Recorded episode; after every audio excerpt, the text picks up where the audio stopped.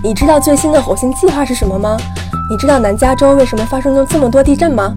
快来科技与生活找寻这些问题的答案吧！科技与生活，充实科技知识，带来生活方便。刘登凯、黄欣怡、张梦文共同主持制作。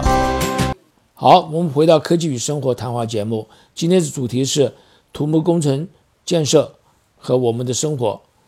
今天的嘉宾是洛杉矶市水电局技术专家严丽萍严博士。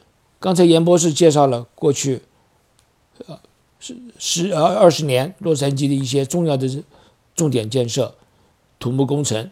我们想在接下去把这个剩下来的呃五六个，麻烦呃丽萍来介绍一下啊。好的，那我就下面就讲一讲二零零四年的年度项目，就是加州交通厅第七分局的总部。那么这个大楼呢，也是在我们的洛杉矶市中心的城中区，其实离我们的市府大楼很近，也是在这个叫做 Main Street 这个上头。那么这个设计的人呢，叫做 Thumb Main 这个人，这个人呢也是跟我上面讲的那个 Frank Gehry 一样，也是拿到了这个建筑上的大奖，叫做 Pritzker 这个大奖，相当于建筑学上的诺贝尔奖，他这个得主。那么这个大楼的特点是什么呢？它体现的风格是叫做叫做未来主义的一个建筑风格啊，这是个专有名词，未来主义啊，同时又是一个所谓的环境友好的一个设计。这个整体的是十三层楼，在里面呢有一层楼呢完全是采用玻璃的一个会议室，在里面往外面看可以看得清清楚楚，外面看里面是看不到什么东西的。好，这是它的。还有一些别的特点啊，那么它就是由于是采用了未来主义的跟这个环境友好的一个设计，得到了我们建筑界的这个好评。我非常所以就，选为了那个的年度的项目。对不起，我非常好奇，你是说对环境友好？嗯，我可以想象得出来。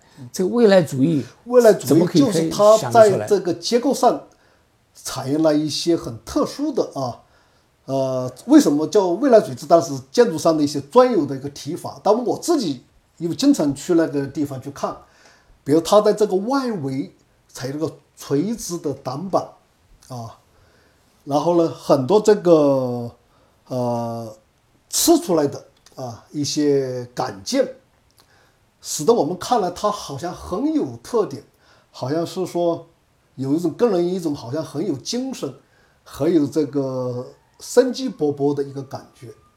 反正总而言之吧，这里面的这个建筑学上的很多其他的评论呢，也许恐怕还是另外我们再找时间来来来谈了。好好，但是由于它这个呃在环境上啊，的确是它是非常有，它呢在采光，在这个通风上面都尽量利用这个自然的一些能源，尽量减少能源的这个消耗啊，所以这些方面呢，呃都有它的特点，而且的确是它这个建筑从外面一看就给人一个很有力量、很有生气的一个感觉，所以我希望朋友们呢来洛杉矶访问，到了城中区，不妨到这个地方去看一下，去留个呃照个相，呃留影啊啊留留念，就看起来有很有这个比别人要早进步的，就是进对，就是一感到一种很有它的特点特色啊，呃一个结构一个建筑的一个风格，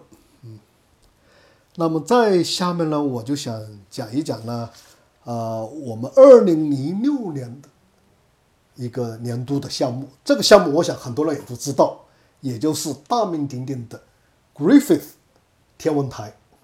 这个天文台呢，最早是一九三九年建的，在洛杉矶呢，可以说它发挥了一个很大的一个啊科普跟教育的作用。很多我们的孩子，中学生、小学生来学天文的知识，都到那个地方去。那里面陈列了很多跟天文相关的一些，比如望远镜啊，一些介绍啊，一些图片啊。如果你对某个星星感兴趣，你要可以真的去观察，领它的那里那些设备可是经过了六十几年的这个使用，它已经完全不能够满足人们的这个呃需要了、要求了。所以在呃二零零二年，我们就开始了一个改造与扩建的一个工程。我们把这个里面的那些呃房屋进行翻修，也增加了它的前院后院，也增加了一些瞭望台、观察台，也增加了这个停车的地方，所以呢，使得它成为一个更加崭新的一个面貌来供人们使用。那么在这个天文台呢，白天你在里面往外一看。可以把这个洛杉矶整个的这个地区的这个景色尽收眼底。如果是那天很晴朗，空气很清晰的话，很多的大楼你看得一清二楚。那么我们搞地震的，我们对这个地质的一些特点也感兴趣的话，我们可以看得很清楚，某些地方的这个地震断层都看得很清楚。那么在晚上。我们会看到这个洛杉矶的这个灯火非凡啊，万家灯火，非常的好看漂亮，所以这个地方呢，成为很多年轻人谈恋爱的一个好去处。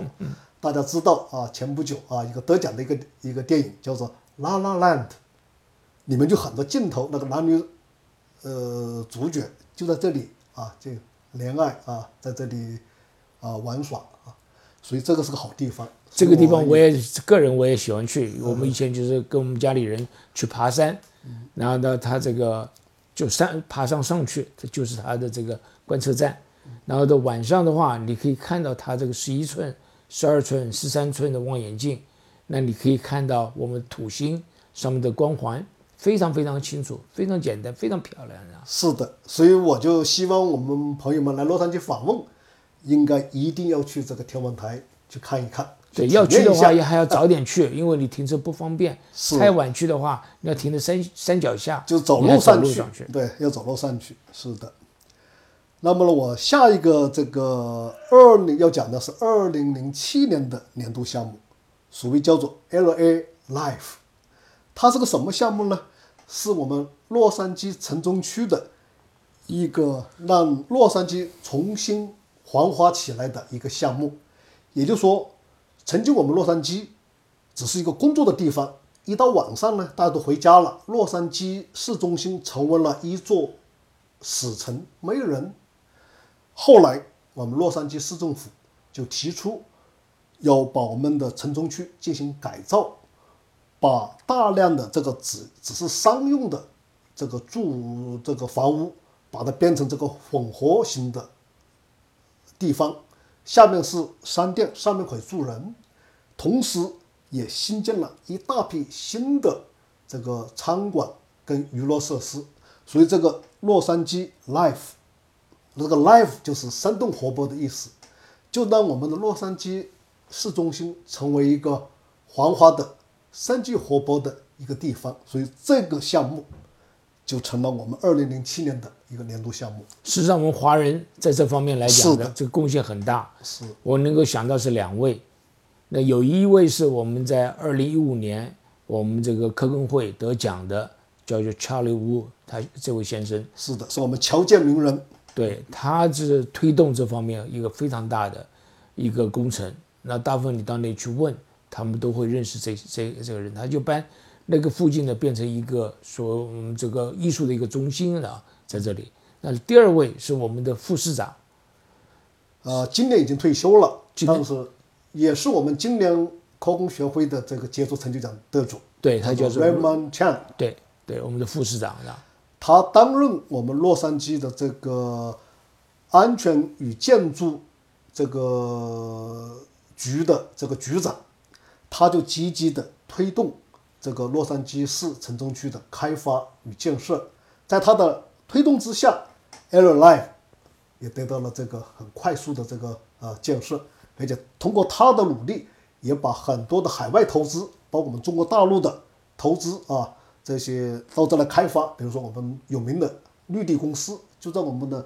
洛杉矶市的城中区建了这个大楼。所以现在到晚上，洛杉矶城的话，那边就非常热闹，非常的热闹，跟我们中国大陆的北京、上海差不多了，里面非常非常热闹。你要看音乐节目，有那个街头艺人在那里演唱，餐本各种各样的风味的这个小吃都可吃得到，所以那个地方是晚上的好去处。对，太好了，这样。那么我下面呢又讲另外一个，是我们二零零九年的这个年，呃年度的项目。这个项目呢是我们的洛杉矶市警察局的一个大楼。那么这个大楼呢也是很有特点的。有什么特点呢？它呢采用了高新技术，都是那个叫做。Fiber optic 叫做光纤的一个通讯的连接，所有里面用的那个电脑、电话等等采用的宽光纤的这个通讯的连接。另外一个，它是个环保节能型的一个设计，它整个的大楼设置了一个水的过滤装置。再一个，它为了节省这个纸张，它有个高效率的。这个复印的这个中心，还有一个它的这个加热与冷却的设计是很有讲究的，尽量的节省能源。还有一个，他鼓励大家骑自行车上班，所以他特别设计了放自行车的一个架子，可以放五十部自行车。嗯嗯嗯所以整个这个大楼而且非常的好看。嗯你从外表看，这个大楼。也很有特点，可以值得参观。而且这个大楼也是，其实离前面我讲的那个加州交通厅啊第七区的总部呢不远，它都是在第一街的那个边上啊，所以这个呢也是我们洛杉矶市中心的一个地标性的一个建筑，它节能环保，而且建筑上很有特色，值得我们一看。然后下一个我再就讲一讲我有幸参与的一个项目。是二零一一年的一个年度项目，是洛杉矶市第一街大桥的一个拓宽的一个项目。大家知道，我们洛杉矶市跟这个东部的连接呢，必须靠桥梁。为什么？因为洛杉矶河是经过我们这个那个区域，从东部走向我们的城中区。必须要跨越这个洛杉矶河，怎么办？我们很久以前就见到大量的桥梁，而且这桥都采用的是拱桥设计，也非常的漂亮。那么第一阶就这样一个桥，但是随着人口的增加，这个商业活动的这个提高啊，密度的提高，使得这个第一届的这个桥已经不能满足交通流量的要求，所以在几年前，我们就开始了一个拓宽的一个项目。那么我很高兴被一个被他的基础工程的设计公司请去当顾问，为他的下部结构的施工、呃设计跟施工提供我的这个专家的这个建议。那么这个大桥呢的拓宽呢，有几个挑战性。第一，就是说它的。这个在保证既有桥运营的情况之下，我们进行施工，所以这个就是很有讲究了啊。我们必须要让现有的这个交通能够维持，同时我们把我们的新的这个基础要加进去，然后它的上部结构分阶段进行铺设，所以在这里面怎么协调？怎么样的跟这个周边的这个交通能够相匹配啊？不能够打乱，所以这里面就是在施工的管理上，在我们这个呃施工当中的观测跟这个测试都有很大的一个挑战性，所以这个项目呢就成为了二零二零零一年呢把它完成，所以成为那一年的一个年度的项目。所以你应该感觉到非常骄傲了。我感到。很高兴，也很荣幸能够在这样一个项目当中有所参与。那么最后呢，我就想讲一讲，也是我们洛杉矶市中心的一个很有名的景点。我们到洛杉矶访问都来看的一个地方，叫做 Grand Park，中文叫做人人公园。这个公园呢，就在我们的市中心，在我们市政府大楼的西边。它是在一个山坡上而建的，它是个公园，而这个公园的建呢，充分利用了这个山坡地形，而且它是开放型的，它让我们在市中心工作的人员呢，在工作当中有个休闲的地方，所以我们在呃工间休息的时候，很多人就坐在那里，在那里坐一坐。啊，在那里，有些人还把饮料、咖啡带去，坐那里喝。还有一个，这个公园呢，也提供了一个我们进行一些大型的这个音乐活动的一个场所，很多的音乐节什么的，啊，包括圣诞节等，我们在这里搞一些啊，面向于大众的一些活动，音乐会啦等等啊。还有一个，在这里有那个雕塑，有那个让我们。表达我们对和平的祈求，所以有人也把这个把把它当成一个和平公园。对 啊，像您刚刚讲的这么多这些建筑啦、设备啦，就可以帮我们这个洛杉矶呢，可以搞活了。是的，对不对？很多人可以有一些活动，可以地方可以去，然后把我们这洛杉矶呢变成一个现代化一个城市。是的，对而且关于这个公园呢，还有一个特点，由于它是在这我们这个市府大楼的边上，而它在山坡上。站在这个地方，你去照相，你会把市府大楼的那个尖顶给照照出来，非常的漂亮。哦，其实我应该还要讲最后一个项目，是我们去年的一个年度项目，而这个项目呢，我也是很有幸的参与了。这个就是我们的这个 Expo Line 的一个第二期的项目。什么叫 Expo 呢？是叫做展览馆线。因为它这个是个轻轨的项目，它是沿着我们 Exposition Boulevard 而行走的，啊，一个轻轨线。那就是在洛杉矶的城中心的南边，南边靠近从起司呢是这 Expo Line 呢是从我们那个第七街，然后往南走，经过 USC，然后往西走，就到了这个有个城叫做 Cover City 那个地方。Cover City 是我们相当于是我们洛杉矶的一个繁华的金融区啊。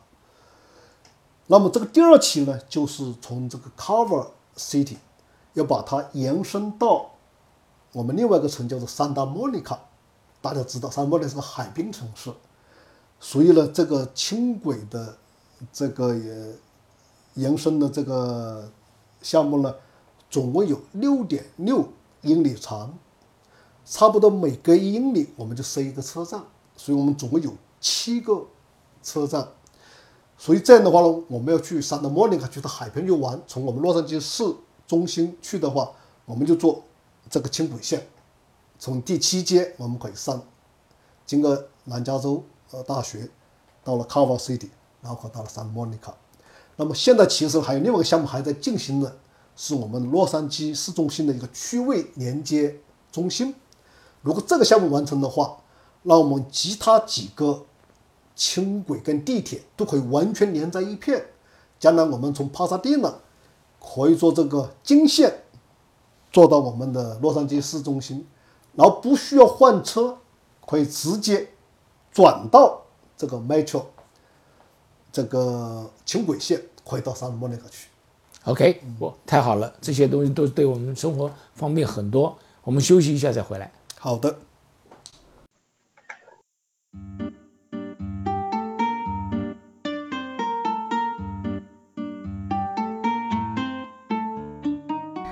大家好，我是 Stephanie。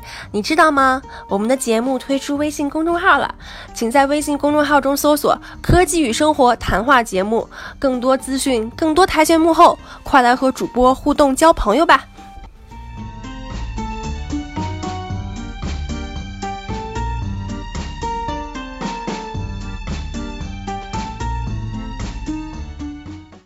好，我们回到科技与生活谈话节目。今天的主题是土木工程建设和我们的生活关系。今天的嘉宾是洛杉矶市水电局技术专家严丽萍杨博士。刚才严博士和我们介绍了许多洛杉矶一些特别的工程。我们现在转一个话题，杨博士，我们谈谈您的这个心路旅程。你在美国最佳的学府念书，得到最高的学位，然后你马上就进入这个城市的一个建设。那你们和我们这个分享一下您的这个心得。我想请问你一下，您觉得你最大的一个心得是什么呀？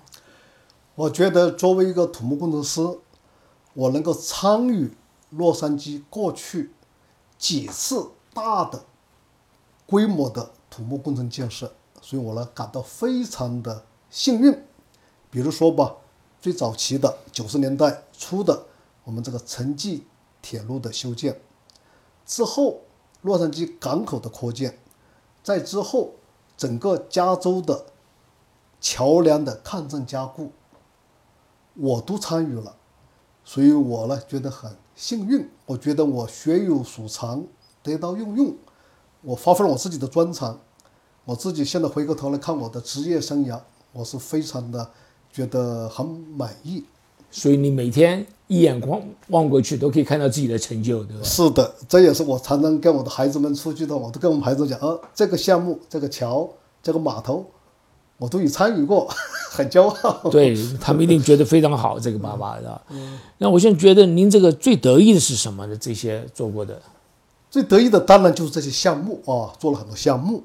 那么我现在能够想起来的，可以举几个例子吧。第一个，我早期这个项目是叫做 OII 这个垃圾堆厂的最后的一个一个结束，把这个垃圾堆把它把它封闭。这个项目，这个 OII 的这个垃圾堆呢？就在我们华人所居住的蒙特利公园市里头，垃圾场在我们的都市里面，就在我们的蒙特利公园市的南边，六十号公路的边上。大家如果是走六十号，从这个 Garfield 往东走，还没有到 Paramount 之前有个山坡，那个地方就是著名的 OII 垃圾堆。也可说是臭名昭著的一个地方，但是它对于我们城市的这个空气没有呃污染的，所以最早是很多工业所用的垃圾就往往里面扔，因为早期美国对这个垃圾堆的厂的管理并不是那么完善，到了后来联邦政府要所有的参与的这些单位都要把钱付钱来进行整治。所以我很高兴，当时我就参与了这个整治的工作，把它进行了封闭，把它结束了。这个，那么到后来就有很多一系列的设计，把它的排的水呀、排的液体、排的气体进行收集，而且更主要的是要进行抗震的一个设计，在地震作用下，它的封闭的这个这个封闭的这个层不能够破裂，所以这里面很多技术的这个挑战性，可以说高科技的咯。是的，所以。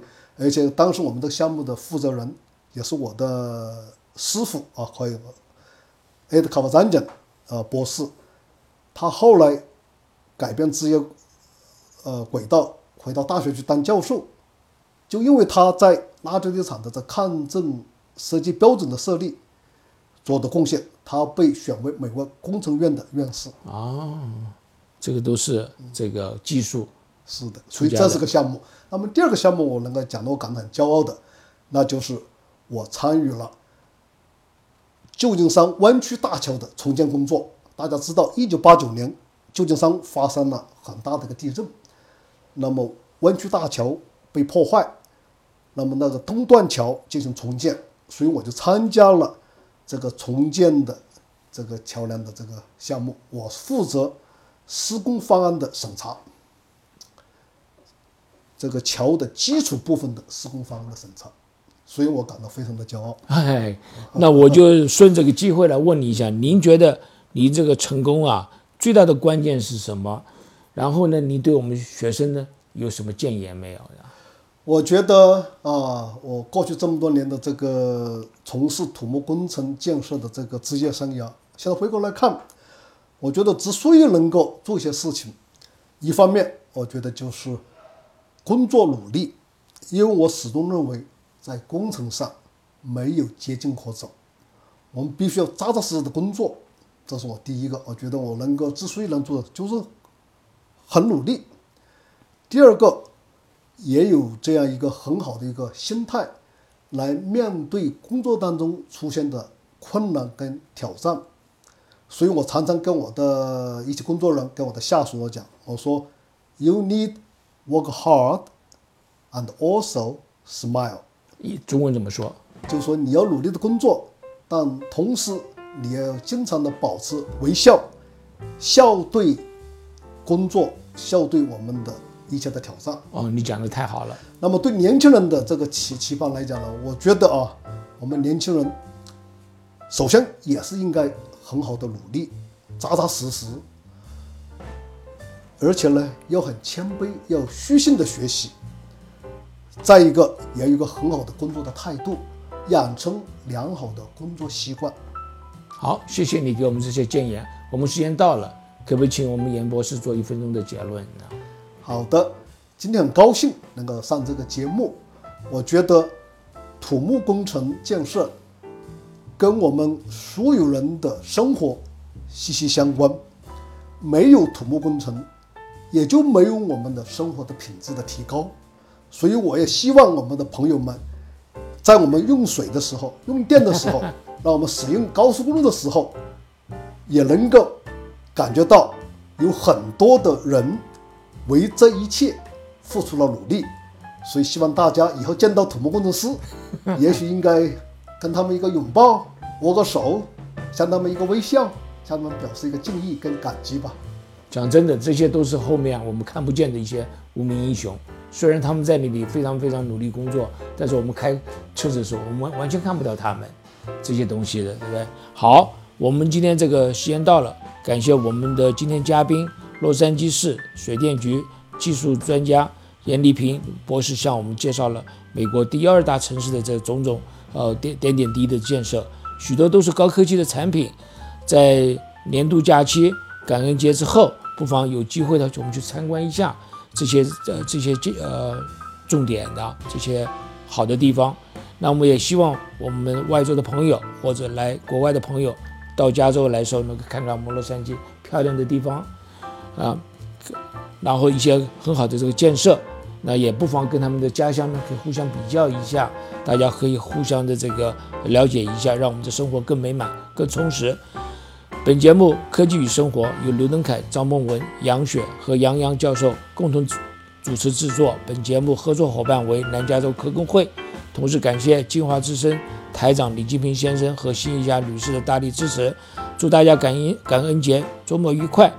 下周六下午三点到四点再见，拜拜。好，再见，谢谢大家。谢谢严博士。好的，很高兴，拜拜谢谢。